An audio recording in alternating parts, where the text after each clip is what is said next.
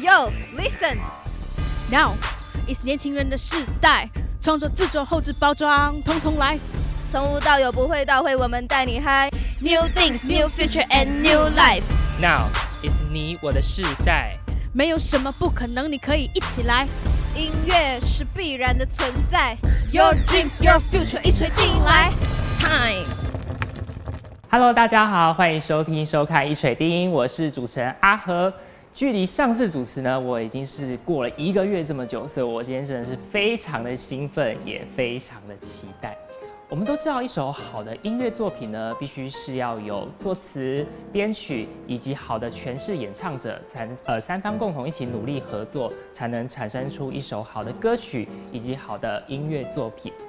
哦，我们今天这位来宾呢，他不是编曲，他也不是所谓的演唱者，他是一位作词者，而且这位作词者非常厉害，他是天后级的御用作词者。为什么这么说呢？因为他曾经跟孙燕姿啊、呃这个梁静茹、梁文音，或者是这个古巨基等等，有过这个专辑音乐企划，同时他也有过演唱会的这个企划经验、行销包装经经经验之外呢，他还有这个呃也写作也非常厉害，他有写一本歌呃一首这个作品是《恨生歌》哦，所以这位来宾这么厉害，他是谁呢？让我们掌声欢迎今天的大来宾黄婷老师。哎，大家好，我是黄婷。阿和有点紧张哦。来，老师不用紧阿张，我和刚刚跟我讲话很顺，我是说你紧张。好好好好，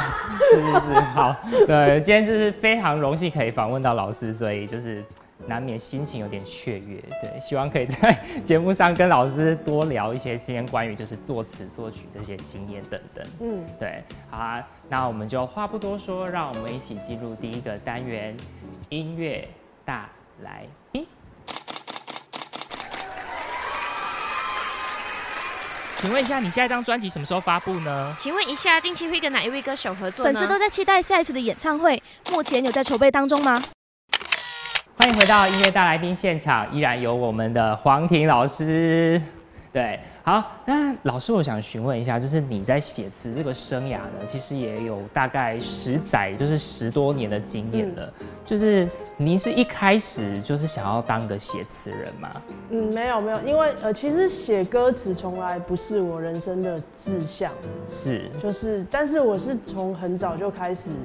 一直写东西，然后我非常喜欢文字，可是说我那时候写的东西都是比较呃散文，散文类型的散文类。型的，然后一些心情的小语，就有点像是现在脸书的那些东西。好，就是老师，其实我翻看老师 FB 呢，就发现老师其实对于这个文字记录呢是非常有兴趣的。像你去听这个万方那个、呃，在屏东的一个书的分享会，其实就写了一篇非常长，然后对于这个万方诠释这首歌曲的感悟跟体触，写的非常的深刻。哦，对很深刻吗？好，对，就是就是，如果是一个以旁旁观者的角度来看，就会觉得说，哎、老师就是会竟然会把一个演唱会，就是一个音乐会写到，就是可能旁人听就觉得，哎、这是一个音乐会而已，嗯然后不会有特别的感触，但是老师就可以把它写的，哎、非常的生动的感觉。哦，谢谢。对对对，可能我我从小因为我是独生女，就是嗯我们家只有我一个小孩。是，那独生女的悲哀就是没有人可以讲话，因为我爸妈很忙，所以我就只好自己用，就是跟自己对话，所以就可能常常独处的时间很长，所以就独处的时间很长，就会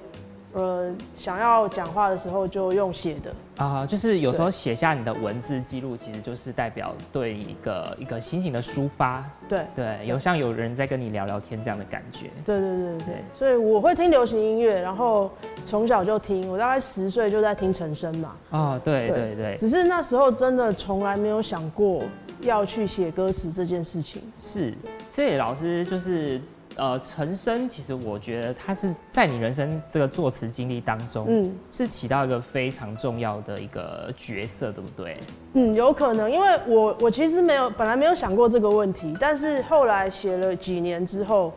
回去研究自己的歌词的时候，就会发现，呃，确实年轻的时候一直在听陈升，然后陈升的东西就给了我很多影响，因为陈升的歌词其实它是比较叙事性比较多，然后它是比较它的结构是比它它的押韵是比较松散的比。较松散然。后其实我就我也是这样，所以我我也是就是觉得不一定每个韵一定要压得这么死，但我会尽量。可是我会觉得我还是比较注重那个歌的旋律走到那个部分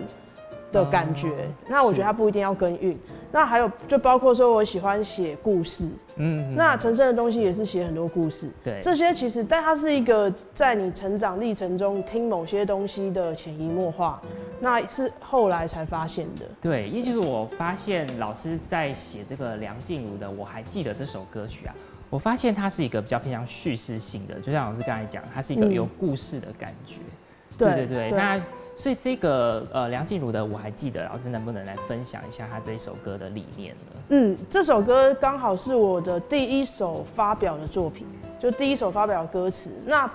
不算第一首创作，但大概就第二首。嗯也就是说，它是我非常早开始写歌词的时候，那时候没有任何人教我，也没有任任何人告诉我歌词是一个什么样的东西，所以我就是凭直觉写一个自己想写的东西。所以我还记得这个歌词，其实它比较像是一个短篇散文的浓在歌词在浓缩版，它就没有一个，它其实没有 catch line，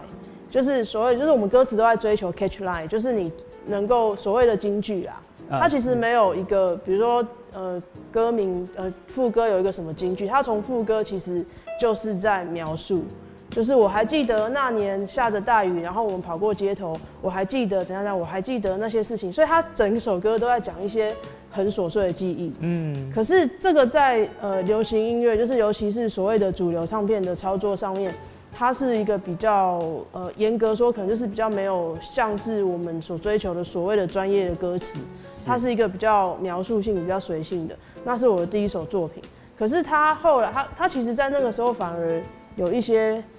我会得到一些很有趣的 feedback，就会有一些人听到这首歌就说，哎、这歌词真的好奇怪，跟其他歌词不一样，可是蛮有意思的。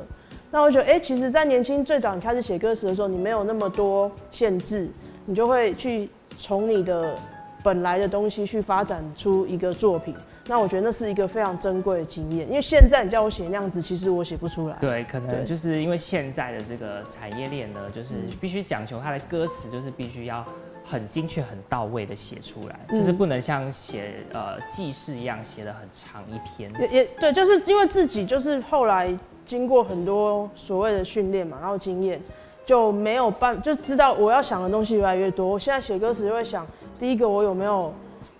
follow 那个呃歌手的人设，然后第二个我的主题有有没有找到不同的角度，然后第三个我有没有创造一些新的东西，有没有跟以前的自己不一样？就现在写歌词就会想太多，所以就是有时候会很怀念一开始最早开始写的时候，所以我会觉得，嗯，如果是很很喜欢创作的朋友，现在你如果刚开始创作，或是你还没有很有名的时候，你现在写的东西其实是非常珍贵的。对，就是单纯，其实有时候记录下你所这个心情感触呢，有时候可能就是一首歌曲就这样诞生了。对对对对对对，好，呃，那老师你其实有担任过 AMR 这个角色，嗯那能不能大概说明一下 AMR 大概是什么呢？对，呃，好，AMR 是唱片业的一个专有名词，是然后它的英文是 Artist and Repertoire。artist 对，呃它是 artist 就是艺人，repertoire 就是曲目的意思。那它在以前是法国呃文艺复兴时代，你会在文艺复兴时代有很多歌剧在上演。那歌剧上演的时候，他们因为他们每一天演的歌剧的演的人会不一样，唱的人会不一样，因为歌剧长期演出，所以他们人一直在换。所以他们就会每天把那个曲目贴出来，就是今天我的歌手是谁，然后我要我我唱的曲目是什么，那个东西叫 repertoire。所以呢，artist and repertoire 的意思就是说，我们会在做唱片的时候，我们会帮歌手去寻找适合他的歌曲，适合他的旋律，适合他的歌词，适合他的曲风，然后找适合他的制作人，然后想一个专辑的概念，最后去帮助他用十首歌来完成一张专辑。这一个呃专业的技巧，这应该算是一个职能吧，是这个叫做 A N R 这样，子。所以感觉 A R A M R 这个听起来，我觉得是有点像是我们就是如果拍我们自己如果是拍片的话，嗯有点像是我们那种什么制片这个角色，就是要统筹各行就是可能包装行销然后包含就是嗯这一首歌你要找谁演唱等等。嗯嗯嗯嗯，对，那呃，老师你之前也有帮这个叮当写过一首，就是呃我我爱他，对对不对？那对这首歌曲它是电视剧《下一站幸福》的主题曲，是，对。是那老师能不能聊跟我们来聊一下，就这一首歌曲主题曲它的理念是什么？嗯，那时候呃，其实电视台来找我们合作，大概就是他们在某一个时间，他们要安档一出剧，然后他们需要一个主题曲，他们就会来问唱片公司说，那你们这段时间有没有唱片要发行？然后我们那时候刚好就是叮当要发行，所以他们就给我们他们的剧情内容，我们就根据他的剧情内容打造一首呃主题曲。所以呢，因为它叫下一站幸福嘛，所以这首歌的开头就是在地铁，就是就是有吹着晚对，呃就是地铁的风，然后我的下一站在哪里，就是一个这样子的情境，是为了要 follow 这个剧情这样子。是，嗯对，所以其实老师他在写词呢，都会非常注重，就是每为每个艺人啊，每个歌手量身定做跟打造，所以我觉得是非常用心的一件事情。尤其是电视剧这首呃这个下一站幸福，其实它的这个主题曲曲呢，其实把这是在地铁站下面等候那一个人，嗯，等待那种心情，我觉得都是刻画的非常的细致跟细微。谢谢。对对对，好，那我觉得这是除了这个之外呢，其实我相信老师应该还有非常多 A A M R 的就是经验跟特色。那稍后呢，我们会来跟老师聊一聊，就是他为不同歌手量身打造的这个 A M R 经历之外呢，还有就是老师他记性非常好，我们稍后会来聊一下老师这个部分。对，就是老师刚刚有跟我聊过，说他觉得记性好是一个非常困扰的事情哦、对，就是记性好，所以就记录下非常多的东西，然后变成写一首歌曲的时候很难删减。嗯，对对对，好，那接下来呢，就让我们来听这一首，就是由叮当所演唱的《我爱他》这首歌曲。让我们稍后回来。欢迎回来现场，现在依然有我们的黄婷老师，对，非常开心今天可以邀请到黄婷老师。那刚刚听到的这首歌曲呢，是叮当的《我爱他》这首歌。刚刚我们其实已经有些预告，就是这一要来跟老师来聊聊。老师其实记性非常好这件事，就是我们刚刚在呃，老师有跟我分享这件事情。对，其实所谓记性好，事实上一般的状态记性没有很好，就是会落东落西，但是会对于这可能是老老林定陶，就是 就是可能对于对于过去的细节会记得很清楚，所以我在创作上面就是会很习惯去把很多细节写出来，那需要比较大的篇幅，对，所以对应到歌词这个文体，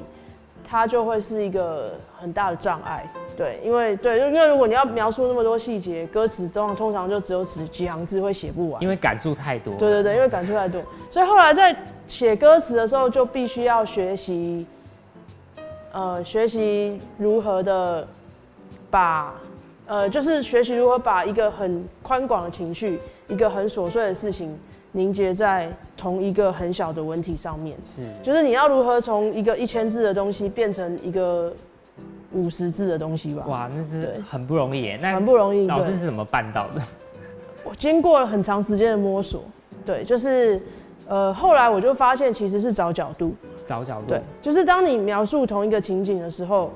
歌歌呃，如果你写散文，你可能就是要把这个情景的情绪讲出来，但是如果你写的是歌词，你要找角度，就是你要直接告诉别人你为什么要写这个情境。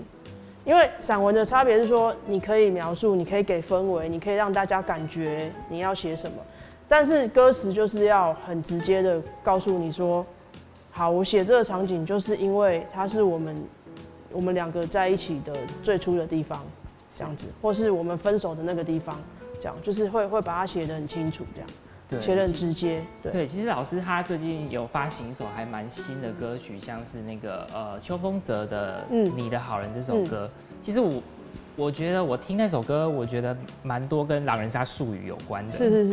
对对对，那老师是有特别，就是有特别去观看吗？有有有，这首歌其实蛮有趣的，就是因为我没有跟邱风泽合作过，就是完全没有，所以呢，我要，而且他对我来讲是在我以前的创作的光谱里面一个比较特别的存比较在，新的歌对，比。较新的存在，所以我就必须要去了解他。因为以前合作很久的歌手，我就我就大概知道他是什么样子，所以那时候就是啊，我知道丰泽，我认识我见我见过他两次，那我觉得他是一个很安静的男孩，可是我对他没有办法了解，所以我就在想，那最近到底为什么大家对秋秋风泽有兴趣？我就发现是狼人杀，是于是我就去看狼人杀，然后我就看了三天三夜。我记得我花，因为狼人杀它比我想象中复杂，它不是说你看了两集你就会知道他们在干嘛，因为你要看好几次这些人的互动，然后我就看就看发现，哎、丰泽在很多的场次里面，他是一个他的人设是属于那种比较沉默，他不像零九，他不像陈零九，陈零九就是能言善道嘛，很强，逻辑很强这样子。然后他跟小赖也不一样，小赖也是那种很厉害，也是很会讲。可是丰泽是比较安静的，然后他是，然后他是诚恳的，对，所以他诚恳就会常常觉得啊，如果他被他被他被杀了，你就会觉得很很心疼他。所以呢，我就帮邱风泽在狼人杀的游戏里面找到了一个跟爱情中很类似的人设，就是那种不断的在后面等待，啊就是会被发好人卡的那样子的人，那他就是你的好人。那比如说像这个，就是跟 A N R 有很大的关系，就是比如说你要你要搭配这个歌手的特质去帮他创作，对所以你就想象说，如果你的好人放在可能陈零九上面，你可能会没有像邱风泽这么像，因为陈零九感觉是一个比较主动的男生，比较能言善道，对，比较能言善道，然后比较聪明、很灵敏的那一种，然后你就觉得他很厉害，那种是会被会被女生包围的这样。可是邱风泽是那种比较像是他可以默默的守护你，他就一直为爱情耕耘，然后非常敦厚老实型那一种。对，对所以就是帮他写了一个，就是啊，我就是你的好人这样子。那当然有一个非常大的企图心是，因为我看邱风泽之前的歌，他确实都跟狼人杀有很多关联，但是我觉得那些写法都会比较直接的，就是套进狼人杀，它它比较显性。但我是希望做到一件事情是比较隐性，你还是会感觉到狼狼人杀，但是我是用狼人杀，我讲的还是爱情。就是我讲的，就是说这个事情，如果你没有看狼人杀，其实你还是会感觉到它是一个爱情这样子。是是是，我觉得这个就是我非常佩服黄婷老师这个歌词魅力的地方。就是你有时候可能听他的歌曲会觉得朗朗上口，是因为你非常能跟这个歌曲有产生共感。对，嗯我觉得这个是非常难得，就是老师他为每一位歌手都可以量身打造出非常好的歌曲。那其实呃，像是老师其实担任 AMR 角色，其实有一段时间嘛。嗯那在你后来变成独立音乐人，嗯，那这个当中的心路历程，你是怎么看待的？呃，对我进我入行的，我一开始入行其实是跟李宗盛大哥工作，对，然后后来就进了相信音乐。那相信音乐是一个还非常完整的唱片公司，也拥有非常多的资源。那我在相信音乐大概待了八年，那这八年的时间，我就透过不断许多相信音乐的案子，不断的去磨练，不断的去了解，然后也跟我当时的老板学习这样子。那一直到后来八年之后就，呃决定要离开公司的体系，是因为想说我想要去接触不同的歌手，因为如果你在同一间公司，其实有很多歌手嘛，那出去之后就会有比较多不一样的歌手，所以的确后来开始自己成为独立接案之后，就有很多不一样的呃生工工作经验。那在公司跟接案的差别是说，在公司你通常你做的事情很固定，是因为你会被固定在某一个职位上面，但是你出来接案，可能就是什么都要做，就是所以我出来接案之后，我就会连包装企划，然后开始做演唱会，就是所有跟这个产业有关的每一个环节，就都去呃比较深的碰触，这是嗯差很大的差别。这样，那也会碰触到一些他们没有唱片公司资源的独立的歌手，那我也帮他们做唱片，也感觉到他们有不一样的一些呃合作模式这样子。对，感觉老师就是特别，就是在这个研究上面，除了就是嗯你本身已经担任 AMR 嘛，那你出来之后，你为了要成为一个真的非常厉害的独立音乐人，嗯，所以你还去做了功课。那其实这个有时候就是像是你必须在外面你要获得成功，你就是必须要获得多一点付出跟努力，才有办法获得。嗯，那老师，你除了就是有帮丰泽在歌曲上面写特别嗯就是不一样，有去看狼人杀，嗯，然后就写出这首歌曲之外，呃孙燕姿的好像也有，对不对？对，燕姿跟他的合作比较特别，因为燕姿我跟他的合作是在这几年，就是他这几年是他就是他也是等于他离开唱片公司体系，所以他就变成是一个独立的歌手，他就自己做唱片。所以呢，我跟他的合作比较像是我去协助他，呃，完成一个作品。是，所以像最近我们有一个新的作品叫《余额》，就是我跟孙燕姿一起写的歌词。那那个那个那个歌的曲也是他自己写的，所以他就自己他就自己写了一个曲，然后就跟我讲说他想要他想要填词。那我就先写了一个版本，然后他就再加入他自己的想法，然后我再加入回去，我们就用一种合作的模式来完成一个歌词。那这个是很常见的，就是在他们像这样子，他们以前曾经非常红，现在也很红啦。就是他们，但是以前他的那个合作模式是跟一个很大的唱片公司，但现在他就自己，他要自己做唱片。他要用他的想法，他不要再唱很多很多的拔蜡歌，所谓的拔蜡歌，他想要有一些特别的东西的时候，那我们做 A N R 的就是帮助他完成他心中想要去的地方，这样子。了解。那老师，你刚刚就是呃，聊到我们聊到这么多。那其实老师还有写一首歌是给未来的自己，对不对？嗯那给未来自己这首歌曲，你想要就是你有特也特别选播这首歌曲，要送给我们的听众跟观众。那这首歌曲一定有代表一些理念跟含义，要不要跟我们分享一下？好，给未来的自己，嗯，应该是每个创作人，我觉得当然写每一首歌都会非常认真，只是说有一些歌确实它会容易对应到我自己的状态。那给未来的自己是写给梁静茹的一首歌，当时是一个我人生很低潮的时候，然后我就住在一个呃汀州路的一个顶楼加盖，然后那首那时候就是写了一些歌，可是开始有一些经验跟成绩，但是就突然就来到了一个瓶颈，然后我就写不出那首歌，就写了非常非常非常的久，那终于在一个晚上就是。突然站在那个天台，然后那个风吹过来，突然就觉得说，我我真的不能完成这件事情吗？我非非常想要完成，然后明天静茹就要唱了，我决定我一定要把它好好的完成它。所以我就看着从天台上去看，看到这些，呃，这个世界，这个台北，这个城市里面一些很寂寞的人，就会觉得，呃，我觉得他们可能也跟我遇到同样的难处。我希望可以鼓励他们，也鼓励我自己，所以就在那个 moment 就写出了这个歌词。我就把我当时的现状完全写进去，因为很多歌其实可能可能可能会去写别人的状态，那那首歌其实就是比较是写自己的状态，所以也是希望。这后来我就听到真的很多朋友被这首歌感动，我就会觉得很开心，因为那确实也是我用来感动自己的歌。嗯，了解了解。那呢？因为我们刚刚有聊到，就是这首给未来的自己嘛，对。OK，那我觉得这首歌曲其实它是非常的，就是它是老师刚才说你在顶楼观看这个台北的景色之外，然后你就是有这个感触之外，其实有时候就是写歌就是这样，你有时候一个灵感，然后你就有可能产生一个一首歌就这样子出来了，对对对。好，那接下来我们已经聊到这个之外呢，呃，我想询问老师就是。你本身有没有想要分享的一些好的、不错的作品跟歌曲呢？本身吗？对对对，我我我我我自己的吗？对，你自己的，自己的。哎，我常听到的问题是说，哎，你最喜欢哪一首？然后，或是你最不喜欢哪一首？其实这个问题很难回答，就是因为，比如说我大概写了应该有十十四十五年了，那其实这十四十五年不只是。这个世界在变化，我自己也在变化，我的人生阶段在变化，所以，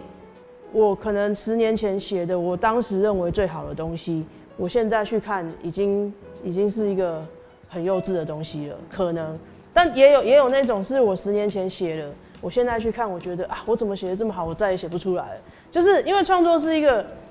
很有趣，它是关于自己的心境的变化，跟作品给别人的感觉的一种对应，所以。其实我觉得好的东西，常常出去就是大家觉得很普通，然后我觉得好像还好的东西出去很受欢迎，就是常常会有这种反差，所以后来我就不纠结这件事了，就是尽量的每一首歌都写到当时的那个状态的最好就可以了。OK OK，好，那说到这边呢，就让我们来听这首歌曲《给未来的自己。每个物品都有属于它的故事，一心一意分享给你。欢迎回来，现场依然有我们的黄婷老师，耶！大家好，现在进行的这个单元呢是一心一意。一心一意这个单元也是我很喜欢的单元，就是我们会有艺人，就是来宾带上他们最喜欢的物品。这个物品呢，可能是来自于手表，可能是来自于戒指，来自于笔记本等等。那我们我还蛮好奇，今天黄婷老师带来的这个物品是什么呢？对，就是现场带来这个。我带来的是那个东京二零一七年东京马拉松的完赛奖牌。嗯，对，是老师特地飞去东京。特地报这个马拉松，对对对对，马拉马拉松，然后特地报名东京马拉松，然后而东京马拉松非常的难报名，你知道吗？不是你想跑就能跑，它是要抽签的，而且它的中签率只有百分之十几而已，因为它是全世界的人都想要跑的一个非常标志性的马拉松，所以呢，它就必须有人人数限制嘛，是，所以每年就是有非常多的人是抽不到的，所以我们我是非常幸运，我连续两年抽到东京马拉松。我就在二零一六年跟一七年我都去跑，而且我都完赛了。那我拿来的这个是一七年的，一七年对，因为一七年呢是一个很重要的，就是当时这这个这个这一场是我的唯呃最好成绩最好的一场，大概是哎你们要特写吗？这场是成绩最好一场，然后它是大概呃几个小时之内完赛，四个。四小时二三十分吧。哇，那其实很厉害，就等于是 sub 五。对对，因为其实要五个小时之内，然后就可以跑完四十，哎，全马是四十四十二公里。对，所以其实五个小时之内就可以跑完四十二公里，是真的蛮厉害的会蛮累的，但其实蛮累，因为就是一直在跑嘛。那我会跑马拉松，是因为有在那在二零一五年开始有人生的低潮。是。那低潮的时候就想说，我想要。因为不知道，就在找自己的那个过程里，觉得我想要为自己做一件事情，是找回自己的信心。所以呢，我当时就决定我要练马拉松，因为马拉松是一个超越自己的一个一个事情，而且希望身体好一点，所以我就开始练马拉松，然后练全马，跑四十二公里。那一开始本来觉得只能跑二十一，就是所谓的半马。可是后来跑一跑，就越跑越觉得，既然都这样了，我就试试看好了。所以我后来就真的去跑了全马，然后完成全马的时候，我第一次第一场跑的全马是在名古屋，就是名古屋的女子马拉松，第一次完成全马。然后后来就是又去跑了好几场日本的马拉松。那在那段时间，其实透过马拉松有很多的人生的领悟，就是第一个是说，呃，其实人生是漫漫长路。不到最后关头，你不知道谁会到最后。嗯，所以不知道你不走到最后，其实你你不坚持到最后，你看不到最后的风景。我每一场马拉松的最后一公里都是哭着跑完的，因为实在太累了。就是前面的那四十一公里，你已经中间你会有无数次会想要放弃，你会觉得说你是为什么在干嘛？为什么要折磨自己？因为没有人逼你去做这件事啊。一个挑战。对，因为那真的是非常累。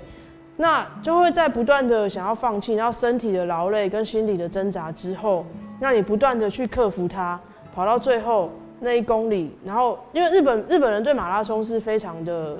呃热情的，所以你跑到最后那一公里，他们是全部的日本人会在两旁欢迎你，我会一起会会欢迎你，对对对，会尖叫，会举牌子啊，干巴爹干巴爹这样，然后然后你就会觉得很开心，然后到那一公里都会哭。所以你就会觉得，可是你就是每次都会觉得，虽然中间那么痛苦，可是你终于完成了，那是一个非常棒的经验，这样子。所以我觉得马拉松让我的人生更有韧性。OK，那呃，我我是觉得老师透过就是运动，让你真的走出那个人生低潮。嗯，这件事情其实我觉得是蛮正向，因为像有些人其实遇到人生低潮之后，就会开始酗酒啊、抽烟这些不好的 行为等等。对对，所以我觉得。老师他其实是用一个蛮正向的方式来缓解他的这个低潮。那其实我们刚才还没有讲到说你低潮的这个事情是什么呢？就是当时候真正面临这个低潮的事情。当时那大概是三十三十多岁，然后可能在同一家公司的工作有到了一个阶段，然后其实会的都会了，那写词也写一段时间，也有一些成绩，但是你到某个阶段，你就会开始想说，你接下来要做什么？因为已经没有没有什么成就感了。然后那如果没有突破的话，要做什么？可是可能现状又没有给你突破，就是当时也不会觉得接到很有趣的案子，然后都在做一些很 routine 的事情，然后就会觉得。很无趣这样子，那就想说，那我要怎样才能够更有趣？所以就是花了一两年的时间在寻找自己。那后来当然就是发现说，其实你把你自己准备好，你把你自己建立好，有趣的事情其实会发生，只要你耐心的等待。那在这段时间，其实就是就是把你自己准备好。所以我就很庆幸我当时。我我做了两件事情啊，一个是练习马拉松，另外一个是学日文。啊，学日文。对，所以我用三年的时间把日文学到，我去日本已经可以完全跟他们。是为了马拉松做准备。为了旅行。是。对对对。了解了解。好，那接下来呢，就是呃，老师，你接下来有要出书吗？我其实很想要写书，但是已经写了非常多年，都写不完，因为太忙了。然后，因为我很喜欢旅行，所以其实一直想要写一本跟旅行有关的书。然后，其实，在每次旅行也有累积出一些作品、一些散文，可是需要时间去整理跟汇集。但是后来就是一直都没有这个时间，所以就一直压在那边。嗯，不知道再过五年能不能把它完成。OK，我会尽量。有期待这个老期待老师的新歌之外呢，其实也可以期待老师之后有没有出书这个的经验。呃，今天非常开心呢，能邀请到黄婷老师，就大家可以搜寻老黄婷老师的 FB 之外呢，其实也可以关注我们一锤定音的粉丝专业啊，搜寻 music，然后底线不不这中间有九个 O 这样子。好，那呃我们下周一样呢，还有我们的节目啦，对我们一样是下呃下呃礼拜，我真的太开心了。对，下周五的下午三点到四点一样，我们线上有一锤定音的啊。下周是什么来宾呢？我们就之后社群粉专我们会再做公告。